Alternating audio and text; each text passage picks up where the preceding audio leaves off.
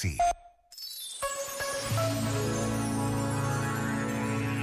Passamos metade das nossas vidas em escolas e a receber todo o tipo de formação.